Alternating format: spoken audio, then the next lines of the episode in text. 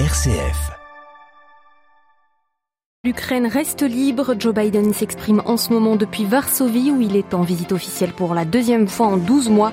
Après Vladimir Poutine ce matin devant la Douma, le Parlement russe duel au sommet entre deux visions du monde.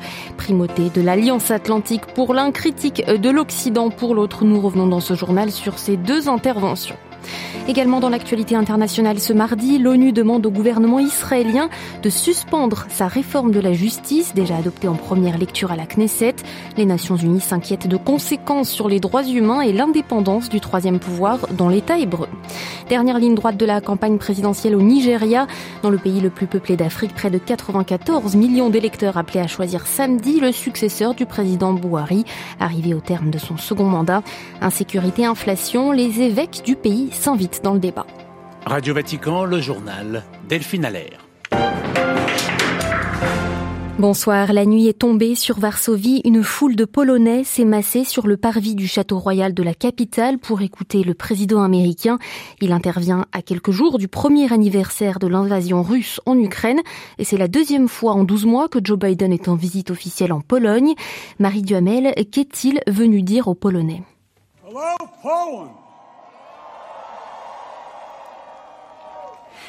Bonjour la Pologne, un allié formidable. Hier à Kiev, le président américain confirmait l'appui indéfectible des États-Unis aux Ukrainiens. Aujourd'hui à Varsovie, Joe Biden vient encourager la Pologne qui apporte un soutien, dit-il, vraiment extraordinaire à son voisin agressé par la Russie. La Russie, un adversaire historique de Polonais.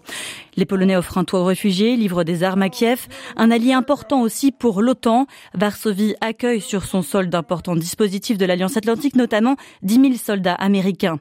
Il est important, dit Joe Biden, de tenir debout pour des principes, pour défendre la démocratie la liberté, mais il est aussi important de tenir debout aux côtés de quelqu'un de fiable. Les États-Unis se félicitent. Un an après, Vladimir Poutine n'a pas affaibli l'OTAN. Il a renforcé l'unité de l'Alliance et celle-ci comptera peut-être, dit-il, de nouveaux membres. Condamnant les atrocités russes commises contre les Ukrainiens, il promet que jamais ce pays ne tombera aux mains d'un dictateur. Je suis de retour de Kiev et Kiev tient bon, a lancé Biden. Kiev reste libre. Merci. Marie Duhamel et le Kremlin dit suivre avec attention ces visites du président américain hier en Ukraine, aujourd'hui en Pologne, ajoutant que ce déplacement n'affecterait pas la politique russe.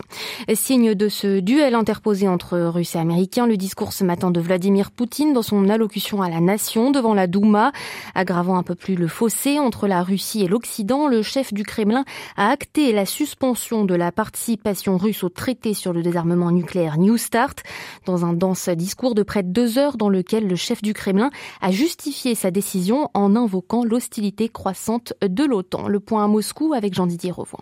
Accusant l'Occident de vouloir infliger une défaite stratégique à la Russie à travers ce qui se passe en Ukraine, Vladimir Poutine a décidé de suspendre le traité New Start sans en sortir pour autant.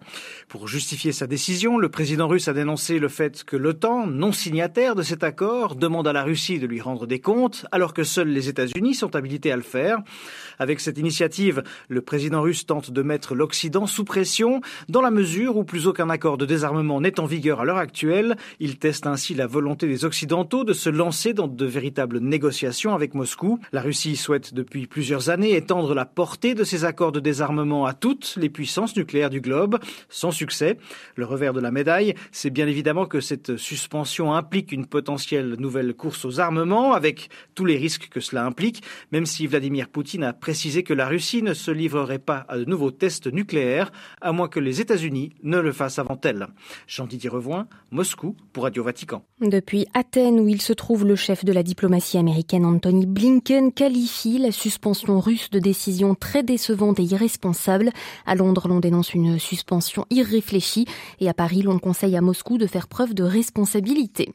En cette semaine qui marque la première année de guerre en Ukraine, les Européens voudraient accélérer dans les fournitures de munitions à Kiev, quitte à puiser dans les stocks, indique ce mardi euh, Joseph Borrell. L'Espagnol qui dirige la diplomatie de l'UE a envoyé une lettre en ce sens aux 27 ministres ministre de la Défense. Déclaration depuis le siège de l'OTAN à Bruxelles, aux côtés du secrétaire général de l'Alliance Atlantique, Jens Stoltenberg, et du ministre des Affaires étrangères ukrainien, Dmitro Kuleba. L'ONU appelle le gouvernement israélien à suspendre sa très controversée réforme de la justice. Le haut commissaire aux droits de l'homme plaide pour une réflexion et un débat approfondi. Il se dit inquiet pour l'indépendance de la justice israélienne et des conséquences de cette réforme pour la protection des droits humains. À Tel Aviv, Ariane Ménage. Un appel largement relayé par la presse israélienne cet après-midi. Le haut commissaire aux droits de l'homme de l'ONU cite le niveau d'inquiétude publique et politique. En Israël, depuis plus d'un mois et demi maintenant, des dizaines de milliers d'Israéliens protestent contre cette réforme. À l'échelle de ce pays de 9 millions d'habitants, c'est un mouvement de protestation important. De plus en plus nombreux, les manifestants craignent une dérive antidémocratique. Le texte présenté par le gouvernement Netanyahou prévoit d'accroître le pouvoir des élus au détriment de celui des magistrats. Il permettrait aussi à la coalition au pouvoir d'ignorer une décision de la Cour suprême. Malgré une opposition croissante, la coalition dirigée par Benjamin Netanyahou a adopté hier en première lecture certaines des dispositions controversées. Les appels au dialogue du président israélien, essentiellement limités à un rôle honorifique, sont pour le moment restés inefficaces. L'opposition entend donc poursuivre ces manifestations. À Tel Aviv, Ariane Ménage pour Radio Vatican. L'Union européenne va augmenter la part de ses investissements au Kenya face à la concurrence chinoise qui déploie aussi ses nouvelles routes de la soie en Afrique de l'Est. Bruxelles met sur la table une promesse de don de plus de 185 millions d'euros. Il serait fourni par la Banque européenne d'investissement. Au Sahel, les groupes armés du Mali tentent le tout pour le tout contre les djihadistes, selon l'un des porte-paroles de la coordination des mouvements de l'Azawad, l'un de ces groupes armés. Ils montent en ce moment une opération de sécurisation dans le nord du pays sans la junte, à laquelle pourtant un accord de paix difficilement respecté est censé les lier. Et puis l'on signale au moins une quinzaine de soldats tués dans une nouvelle attaque au Burkina Faso, près du Mali. 51 soldats burkinabés avaient déjà perdu la vie ce vendredi. C'était lors d'une embuscade tendue par des djihadistes présumés dans le nord du pays. Présidentielle au Nigeria samedi, près de 94 millions d'électeurs appelés aux urnes pour départager trois candidats à la succession de l'actuel chef d'État, Muhammadu Buhari. Ce mardi, à Lagos, avait lieu à quatre du vote le dernier meeting de Bola Tinubu, le candidat du parti au pouvoir. Dans ce contexte électoral, les évêques du pays appellent tous les citoyens à prendre leurs responsabilités pour garantir un processus électoral libre et transparent. L'épiscopat de la nation la plus peuplée d'Afrique a lancé cet appel à l'issue euh, de son assemblée plénière. Christian Combé. Les électeurs nigérians doivent désigner le 25 février le successeur du président Muhammadu Buhari, arrivé au terme de son second mandat, alors que le pays est confronté à plusieurs défis, notamment l'insécurité et la détérioration de l'économie.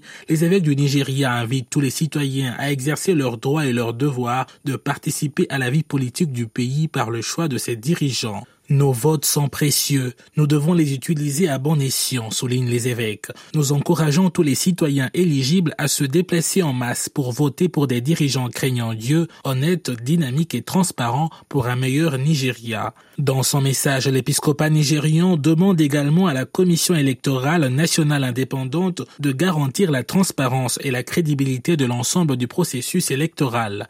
Les évêques condamnent avec véhémence la pratique de l'achat des votes, un phénomène laid et malheureux qui frustre et compromet le libre choix du peuple. Il rappelle aux observateurs nationaux et internationaux, ainsi qu'au pouvoir judiciaire, le rôle de sauvegarder l'intégrité du processus et le respect du choix des électeurs. Enfin, les évêques du Nigeria invitent les chrétiens à prier pour ces élections générales qui se dérouleront pendant le temps fort du carême. Christian Combé. Dans l'actualité vaticane, ce mardi, la publication de ce rescrit du pape François. Il clarifie deux points du moto proprio traditionis custodes sur le rite tridentin ainsi que l'utilisation de l'ancien missel romain de 1962. François confirme que l'utilisation des églises paroissiales pour ces groupes célébrant avec le rite préconciliaire ainsi que l'utilisation de l'ancien missel ne peuvent être accordées que par l'évêque après avoir obtenu l'autorisation du Saint-Siège. Et puis avant de refermer ce journal, c'est aujourd'hui la fête de la chair de Saint-Pierre apôtre, habituellement commémorée le 22 février. Elle a été avancée d'un jour en raison du mercredi des cendres demain. Une messe a été célébrée il y a une heure en la basilique Saint-Pierre et la statue de bronze du premier pape de l'histoire de l'Église a été revêtue des ornements pontificaux comme le veut la tradition.